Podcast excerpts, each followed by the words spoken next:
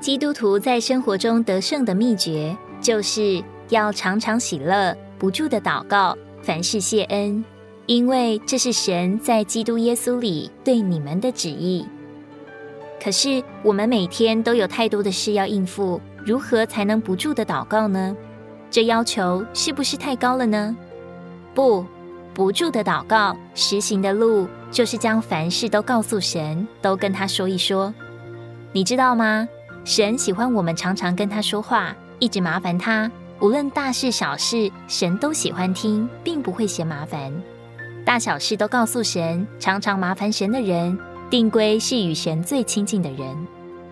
你弟兄也曾告诉我们说，我们在主面前有一次的诉说，有一次的倾心，就是与他多一次的亲密，多一次的认识。我们越与他有亲密的交谈，就越有喜乐，越有平安。什么时候我们停止了与神来往交通，就失去了深处的水流。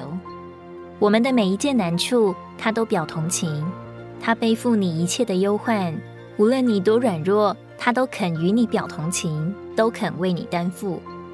我们的神肯担当我们一切的忧虑，肯耐心听我们的诉说。神爱我们，他喜欢我们一直跟他说话，凡事都来麻烦他。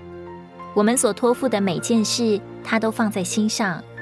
只可惜我们太忙了，忙的都没有时间见神的面，忙的都顾不上跟他说几句话。